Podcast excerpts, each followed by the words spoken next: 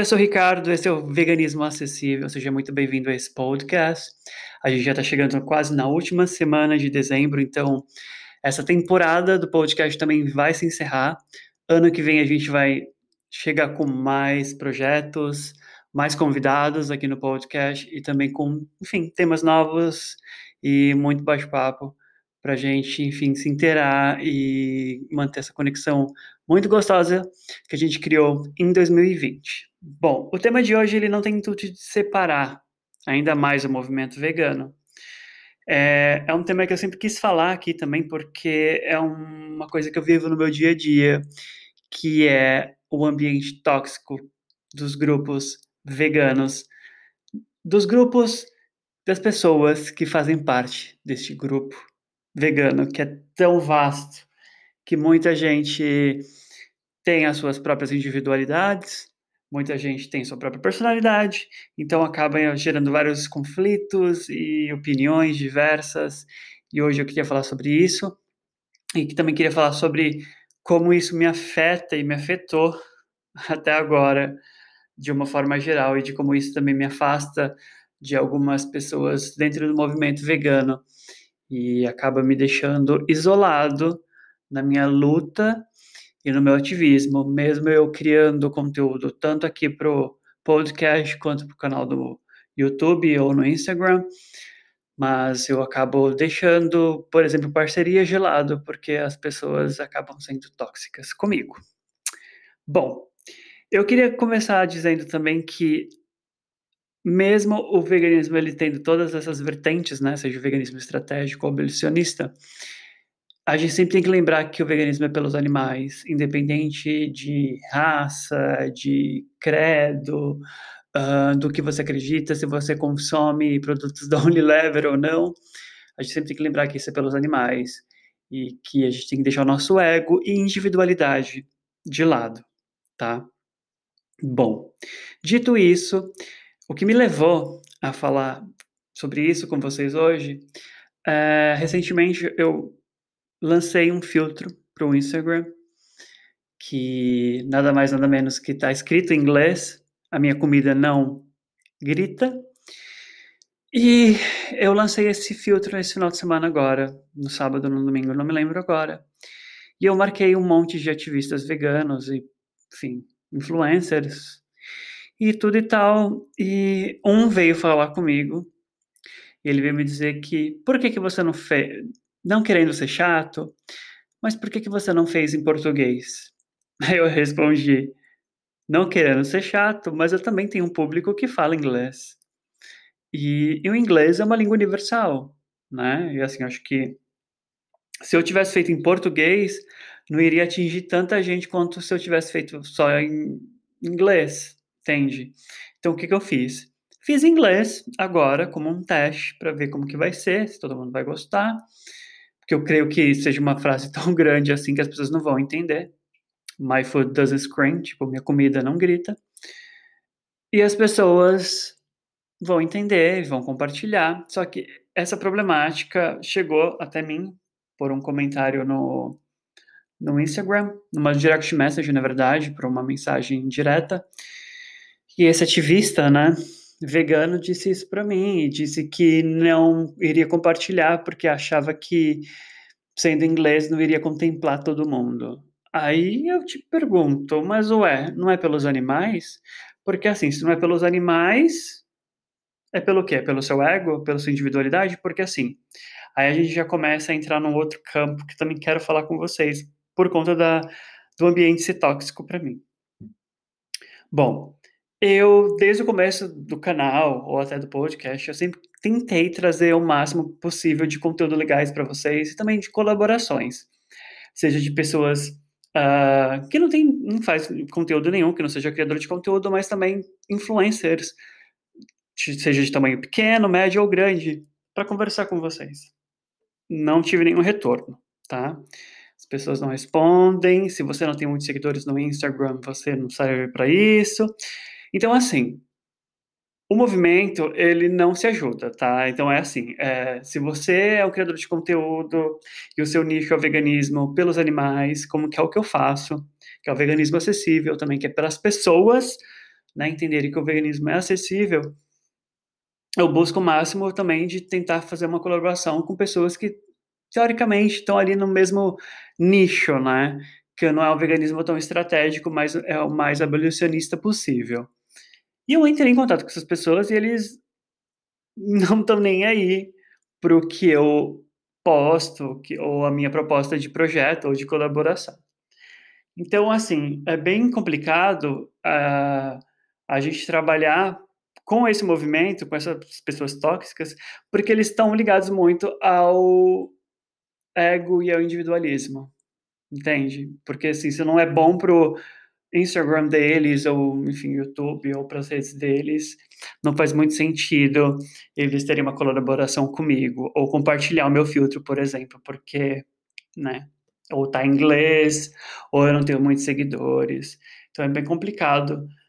E aí, por isso que eu resolvi conversar com vocês hoje, porque é um ambiente tóxico, e, infelizmente, Uh, isso me atinge também, me atingiu por conta do filtro, né? Eu fiquei bastante chateado, porque a gente pensa que, meu, se é um grupo, né, um, um coletivo de pessoas que querem compartilhar o veganismo, querem veganizar o mundo, né, pelos animais, pelo meio ambiente e tal, o que que custava o cara ter compartilhado, né, o filtro? Não tinha nada demais e me tagueado, enfim, compartilhado com mais gente. E assim, uma pessoa vai compartilhando com a outra e isso vai ajudando os animais, entende? E eu achei meio mesquinho. E isso não é só comigo, tá? Então, assim, a gente vai para outro campo também, que é as redes sociais.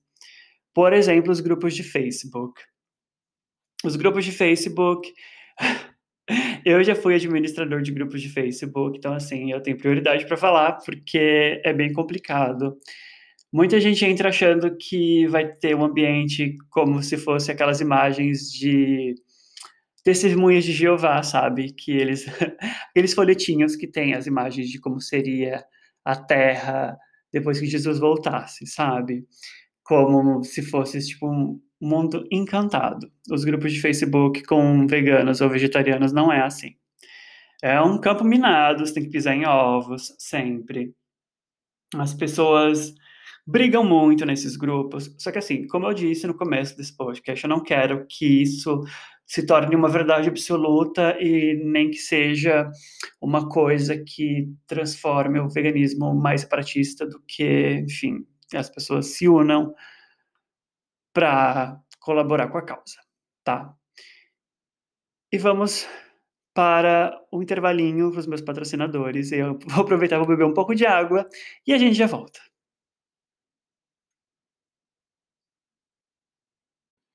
Voltando aos nossos comerciais, dos nossos patrocinadores. Então, voltando à parte dos grupos, os grupos são bem engraçados, porque muita gente, por exemplo, um grupo que seja para ajudar você a encontrar produtos veganos. Aí, por exemplo, tá? É só um exemplo. Uma pessoa postou um, um leite de soja e ela falou assim: ah, gente, comprei, vi que é vegano, tô tomando uma delícia, estou indicando para vocês. Aí vem alguém do, do nada e diz: olha, esse produto não é vegano porque essa empresa faz parte do agronegócio, biriri.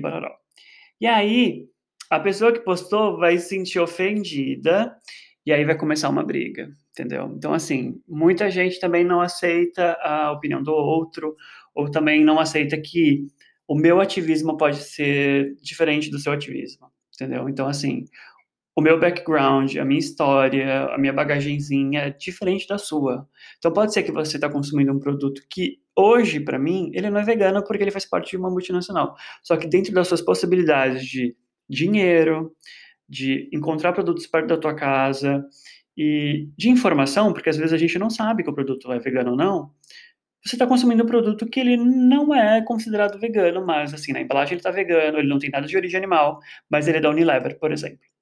Então, assim, é, as pessoas têm que ter um pouco mais de paciência uma com as outras, tá?